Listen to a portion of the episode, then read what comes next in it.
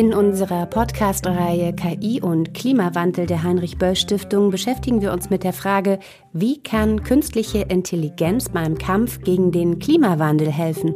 Und ist der aufkommende Optimismus überhaupt in jedem Fall begründet? In der ersten Folge wollen wir Potenziale und Probleme grundsätzlich ausloten und uns einen Überblick verschaffen. Leitfrage dabei KI und Klimaschutz. Hype oder Chance. Mein Name ist Mandy Schielke. Herzlich willkommen zu diesem Podcast. Böll Spezial. Das Dossier zum Hören.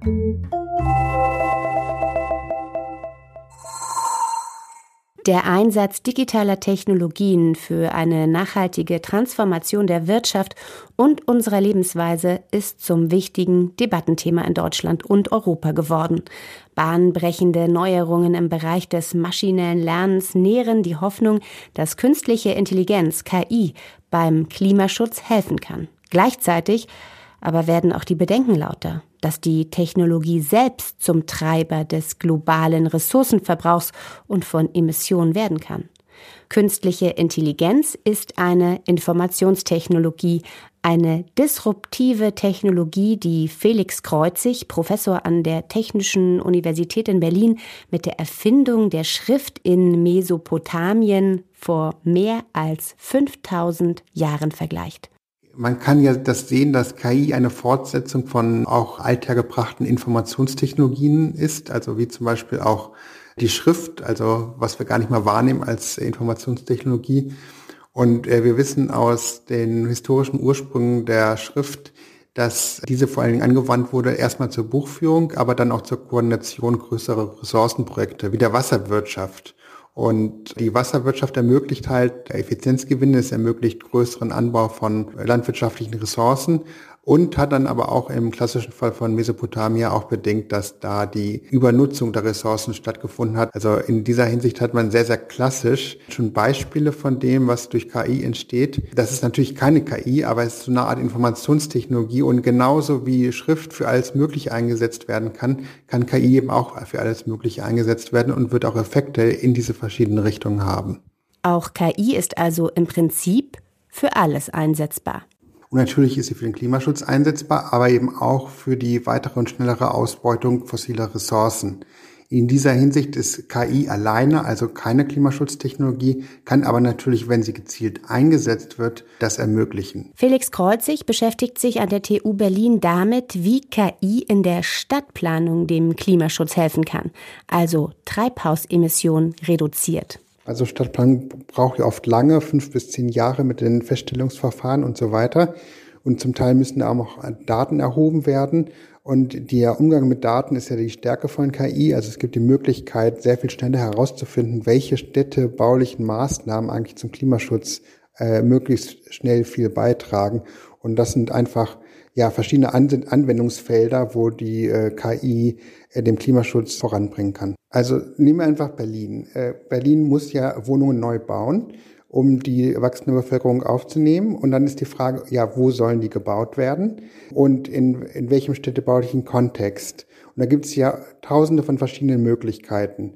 Und KI kann herausfinden, wie bestimmte Neubauten sich auswirken auf den Energieverbrauch und die CO2-Emissionen in Gebäuden und im Transportbereich. Also das, was hervorgerufen wird durch diese neuen Gebäude und kann verschiedene Modelle durchrechnen und sagen, wenn wir hier nachverdichten und da einen Stadtteil bauen, der einen Straßenbahnanschluss hat, dann ist das vielleicht ziemlich gut. Aber wenn wir weiter draußen bauen und da keinen Straßenbahnanschluss haben, dann ist das nicht so toll. Und das, das weiß man natürlich vorher auch schon im Abstrakten, aber mit der KI kann man sehr schnell sehr präzise Einschätzungen von den bedingten CO2-Emissionen erreichen. Also durch KI können sehr viel leichter Informationen beschafft werden, Prognosen angestellt werden, indem eben riesige Mengen an Rohdaten analysiert werden können und ausgewertet werden können. Ähm, dadurch kann dann die Effizienz von Prozessen in der Realität äh, gesteigert werden, wie zum Beispiel beim Heizen, beim Kühlen. Und äh, künstliche Intelligenz erlaubt auch noch darüber hinaus eben durch Simulationen und durch Experimentieren in der digitalen Sphäre Prozesse zu erproben, bevor sie dann in die Realität übertragen werden. Anna Brehm ist Referentin für Gesellschaft, Umwelt und Wirtschaft im deutsch-französischen Büro für die Energiewende. Auch als Policy Fellow der Heinrich Böll Stiftung beschäftigt sie sich mit der Energiewende und schaut dabei vor allem auf Instrumente der Digitalisierung, insbesondere auf KI. Wenn ich über das Thema Energiewende und Digitalisierung nachdenke, dann ist das für mich so eine ähm, gegenseitige Abhängigkeit. Also ohne die Energiewende können wir keine nachhaltige Digitalisierung haben und ohne Digitalisierung können wir aber auch die Energiewende nicht so effizient und im großen Maße umsetzen umsetzen, wie wir das wollen und müssen. Also zum einen sind eben saubere Energien notwendig, um den steigenden Energiebedarf von digitalen Technologien zu decken. Und gleichzeitig brauchen wir diese digitalen Technologien aber auch, um die Energiewende in diesem großen Maß umzusetzen, um erneuerbare Energien, die dezentral sind, ins Stromnetz zu integrieren um zum Beispiel Energieverbrauch flexibler zu steuern, weil ähm, Energie ja nicht mehr kontinuierlich gleichmäßig produziert wird, sondern zum Beispiel abhängig von Wind. Und ich glaube, der Großteil des Nutzens, den die künstliche Intelligenz für die Energiewende haben kann, der ist noch nicht ausgeschöpft oder der, der liegt noch in der Zukunft. Da geht es zum einen um, um Fragen der Datenverfügbarkeit, also welche Daten werden aktuell erheben, erhoben und welche Daten können in der Zukunft erhoben werden, wem gehören diese Daten, wer kann sie analysieren. Und dann ist natürlich noch die Frage mit technologischen Fortschritten, mit, mit 5G, mit smarten Energiesystemen und Energienetzen. Zum Beispiel sind ja in Deutschland diese smarten Energiezähler noch gar nicht so weit verbreitet. Das sind alles noch technologische Entwicklungen in der Zukunft. Denn wenn Daten schnell erhoben und ausgewertet werden können, können wir mit diesem Wissen beispielsweise beim Stromverbrauch bedarfsgerechter, effizienter und letztendlich sparsamer mit Ressourcen umgehen. Aber auch im Bereich der Mobilität bietet KI viele Chancen. Im Mobilitätsbereich geht es natürlich um zwei Großthemen. Zum einen eine Veränderung der Antriebstechnologien, also weg vom Verbrennungsmotor und zum anderen, noch wichtiger fast, eine Veränderung des Modal Splits, also weniger Straßenverkehr, weniger Individualverkehr, mehr öffentlicher und nutzungsgeteilter Verkehr, also sprich Sharing und ÖPNV oder Bahn. Und da kann KI punktuell einen Beitrag leisten, denn was wir jetzt in der Zukunft brauchen, sind neue Plattformen, die es Menschen sehr einfach machen, auf ihr Auto zu verzichten und auf Sharing-Verkehr und ÖPNV umzusteigen. Und einige Kommunen, äh, in Berlin zum Beispiel die BVG mit der App Yelby, in anderen Kommunen gibt es auch schon vergleichbare Apps, versuchen jetzt schon hier Service Plattformen aufzustellen, wo also Konsumenten quasi ein Mobilitätsangebot einkaufen. Ich will von A nach B kommen und dann aber unterschiedliche Kombinationen von öffentlichen und nutzungsgeteilten Verkehrsmitteln dafür nutzen können. Also auf der ersten Meile vielleicht irgendwie ein Free-Floating Bike, dann ein Stück mit U-Bahn und S-Bahn fahren und am Ende vielleicht nochmal eine Mitfahrgelegenheit oder ein Scooter oder meinetwegen auch mal ein Carsharing oder so. Und diese Kombinationen an Routen sind sehr komplex zu berechnen. Wenn es jetzt dann darum geht, auch den Konsumentinnen dabei noch die ökologischste Mobilitätsoption anzubieten, muss da quasi auch noch einfaktoriert werden, was denn die verschiedenen Verkehrsmittel an CO2-Emissionen mit sich bringen. So kann KI die schnellste und klimafreundlichste Fortbewegung ermitteln. KI als Technologie ist allerdings keinesfalls grundsätzlich gut für den Klimaschutz. KI kann auch so programmiert sein, dass Treibhausgasemissionen durch die Anwendung stimuliert werden, sagt Tilman Santarius, Professor für sozialökologische Transformation und nachhaltige Digitalisierung an der TU Berlin und am Einstein Center Digital Futures. Er erläutert das am Beispiel Online-Werbung. Laut Experten das größte Anwendungsfeld von KI derzeit, in das jede Menge Know-how und Finanzkraft fließen. Dann kann eben berechnet werden, was denn da vielleicht für Bedürfnisse bei uns morgen, übermorgen, welche Markttrends sich in Zukunft da entwickeln werden, was vergleichbare Nutzergruppen interessiert hat und uns oder mich als Nutzer sozusagen daraufhin auch interessieren könnte. Und diese ganzen Daten und Informationen aus den riesigen Big Data Pools der Online-Shopping-Plattformen, der Suchmaschinen, der sozialen Netzwerke steht eben dann mithilfe von KI zur Verfügung, um die Werbung noch passgenauer und die Bedürfnisgenerierung noch effektiver zu gestalten. Das heißt, die ganze Marketingmaschinerie wird dadurch effizienter und wirkungsvoller. Und das trägt eben überhaupt nicht zur Nachhaltigkeit bei, sondern ganz im Gegenteil, das führt die Gesellschaft weiter auf die Katastrophe zu. Um diesem Trend zu noch mehr Konsum etwas entgegenzusetzen, arbeitet Tillmann Santarius mit einem Forschungsteam derzeit an der Entwicklung einer KI, die innerhalb der Suchmaschine Ecosia zu nachhaltigerem Shoppingverhalten führen soll. Das ist also ein grüner Shoppingassistent, der Menschen bei der Suche im Internet auf Ecosia ähm, dabei helfen soll, nachhaltigere Konsumoptionen und Praktiken vermittelt zu bekommen. Also Beispiel, jemand gibt bei Ecosia ein T-Shirt kaufen Berlin und dann wird da in aller Regel irgendwie H&M, Zalando, Amazon, Otto Group und so weiter angezeigt. Und wir mit unserem Green Consumption Assistant blenden dann eben ganz konkret Optionen ein, wo die Person ein nachhaltigeres T-Shirt kaufen kann. Aber auch Suffizienzoptionen, also ob es vielleicht Möglichkeiten gibt, ein Nähcafé oder eine Repair-Option oder einen Kleidertausch in der Nähe des Konsumenten zu finden und darauf aufmerksam zu machen. Also das möchten wir, diese Informationen möchten wir mit unserem Green Consumption Assistant im Moment der Suche, im Moment des Kaufs bereitstellen. KI kann unser Konsumverhalten also in ganz unterschiedliche Richtungen leiten, im Sinne des Klimaschutzes, aber sie kann eben, und das ist derzeit die Tendenz, noch mehr Konsum, noch mehr Emissionen hervorrufen.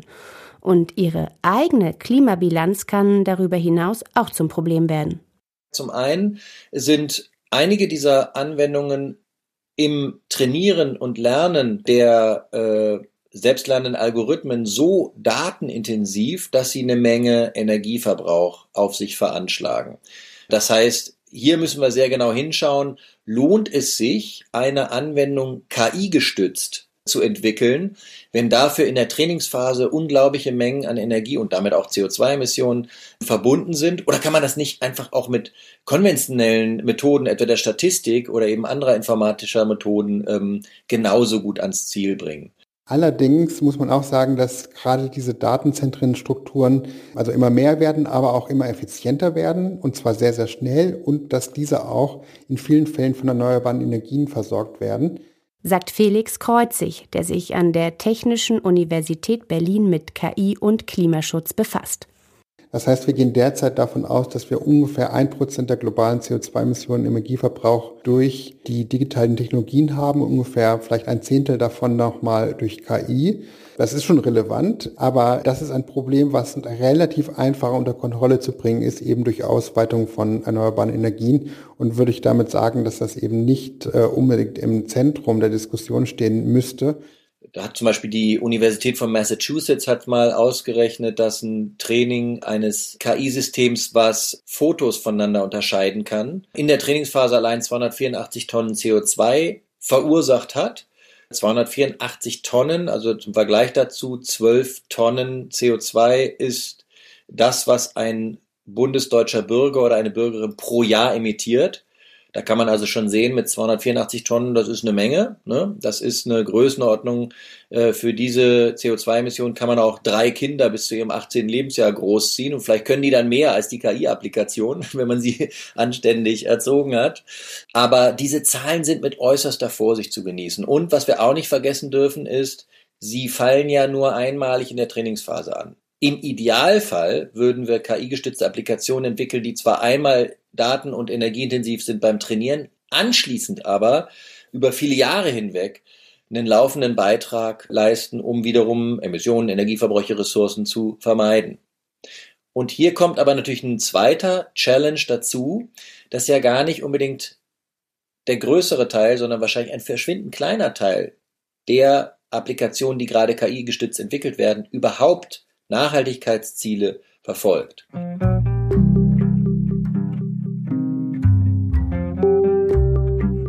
Wir erleben das ja in der Geschichte der Nachhaltigkeitsdiskussion mehrmals pro Jahrzehnt, dass große Hoffnungen in technologische Durchbrüche gesteckt werden, sei es jetzt ganz früher die Atomkraft oder die Wasserstofftechnologie oder dann die Elektrofahrzeuge oder Biotreibstoffe oder Geoengineering und die Digitalisierung und jetzt eben gerade in den letzten ein, zwei, drei Jahren künstliche Intelligenz sind eben auch wieder so ein Hype, wo dann schnell verbreitet wird, dass das jetzt die Silver Bullet sein könnte, mit der man irgendwie sehr viele Probleme auf einmal lösen könne. Ich bin da sehr skeptisch. Eine quasi magische Lösung für mehr Nachhaltigkeit ist KI nämlich keinesfalls, weiß Tillmann Santarius. KI kann nicht nur Konsum ankurbeln und so das Gegenteil von Nachhaltigkeit bewirken, sie kann beispielsweise auch für die Ausbeutung fossiler Energien genutzt werden, also auch auf diesem Feld klimaschädlich wirken. Und die Frage ist halt jetzt die, wie können wir eine Rahmengesetzgebung, aber auch einen gesellschaftlichen Rahmen finden und bilden, der genau diesen nachhaltigkeitsorientierten KI-Applikationen zum Durchbruch verhilft. Andernfalls kann es nämlich genauso gut sein, dass alle möglichen KI-gestützten Applikationen das Licht der Welt erblicken und die tun es heute schon, die nicht nur mit Nachhaltigkeit nichts zu tun haben, sondern auch abträglich sind für ökologische und soziale Nachhaltigkeit. Denken wir allen voran an die Optimierung, Personalisierung von Werbung mithilfe von KI. Das ist ja höchst schädlich für Nachhaltigkeitszwecke. Und so muss man sich politisch auf Kriterien einigen, die den Beitrag einer KI-Anwendung für den Klimaschutz definieren. Diese zu erstellen, sich darauf zu einigen, ist äußerst schwierig und erfordert auch technisches Know-how, weil man ganz genau an den algorithmischen Aufbau einer KI gehen muss, um zu verstehen, ob es nicht das gleiche Modell hätte geben können mit weniger Energieverbrauch im Trainieren, sagt Anna Brehm, die sich mit der Rolle von KI für die Energiewende befasst. Die EU hat auch aktuell ähm, einen Aktionsplan für die Digitalisierung des Energiesektors angekündigt, der noch in öffentlicher Konsultation ist, aber der soll ähm, nächstes Frühjahr erscheinen und ähm, eben dabei helfen, ein europäisches Energiesystem zu schaffen, das flexibler ist, das intelligenter ist und das gleichzeitig die Ziele des Green Deals umsetzt, als auch der Digitalagenda der, der Europäischen Kommission. Klimaschutz und Digitalisierung zusammenzudenken, ein Prozess, der politisch auf dem Weg ist, sagt Anna Brehm. Das heißt, da werden auch zwei verschiedene ja, Regulierungsmaßnahmen, nämlich zum einen der Green Deal und zum anderen das äh, Europe Fit for a Digital Age Programm miteinander verbunden in einem gemeinsamen Aktionsplan für den Energiesektor. Und ansonsten ist äh, bei der Regulierung von KI eine große Herausforderung, dass es eben noch keine einheitlichen Kriterien gibt, um die Nachhaltigkeit von KI zu bewerten. Also ähm, die Herausforderung ist da erstmal sich auf nationaler Ebene, aber dann auch auf europäischer oder internationaler Ebene überhaupt zu einigen, was für Kriterien legen wir da an. Ähm, es gibt zum Beispiel vom Institut für ökologische Wirtschaftsforschung einen Nachhaltigkeitsindex für künstliche Intelligenz, der ist relativ neu und das ist ein Versuch, Kriterien für so eine Nachhaltigkeitsbewertung festzulegen, um dann in einem zweiten Schritt eben die KI zu bewerten. KI und Klimaschutz, Hype oder Chance? Die Antwort fällt ambivalent aus. Der Hype besteht im Diskurs. Es gibt natürlich dann aber auch einen Hype, was Förderpolitiken betrifft, also Incentivierung etwa seitens nationaler Fördertöpfe für Forschung und Entwicklung. Da wird dann plötzlich eine Menge Geld bereitgestellt für KI-Leuchttürme made in Germany, ne? Hunderte von Millionen und da sind dann auch eben nur ein paar zig Millionen für nachhaltigkeitsorientierte KI-Förderung bereitgestellt worden. Die anderen vielen hundert Millionen gehen da in irgendwelche anderen KI-Applikationen, die mit Nachhaltigkeit gar nichts zu tun haben. Der Hauptpunkt sollte auf den politischen Maßnahmen liegen. Also CO2-Bepreisung. Und dann kann KI auch tatsächlich eine Beschleunigung der technologischen Entwicklung für Klimaschutztechnologien eher eben besorgen. Ähm, und äh, wenn wir einfach sagen, KI ist super und äh, wird das lösen, dann wird das eben nicht passieren, weil natürlich einiges effizienter werden wird, aber eben auch andere klimaschädliche Prozesse werden auch weiterhin äh, sehr stark und beschleunigt laufen und damit haben wir nichts erreicht. Hype oder Chance? Das war die erste Folge in unserer Böll-Spezialserie KI und Klimawandel. Ich empfehle euch auch die anderen zwei Ausgaben. In der nächsten Folge schauen wir uns KI-Entwicklungen, die dem Klimaschutz dienen können, genauer an. Und in der dritten Folge blicken wir dann auf die Frage, was politisch passieren muss, um KI mit den Klimaschutzzielen zu vereinbaren. Diesen und alle weiteren Podcasts der Heinrich Böll Stiftung könnt ihr auf Spotify, Apple Podcasts, Soundcloud oder der Podcast-App eurer Wahl abonnieren. Für Feedback und Anregungen schreibt uns eine E-Mail an podcast.böll.de und empfehlt uns gern weiter. Mein Name ist Mandy Schielke. Danke fürs Zuhören. Das war eine Produktion des Audiokollektivs.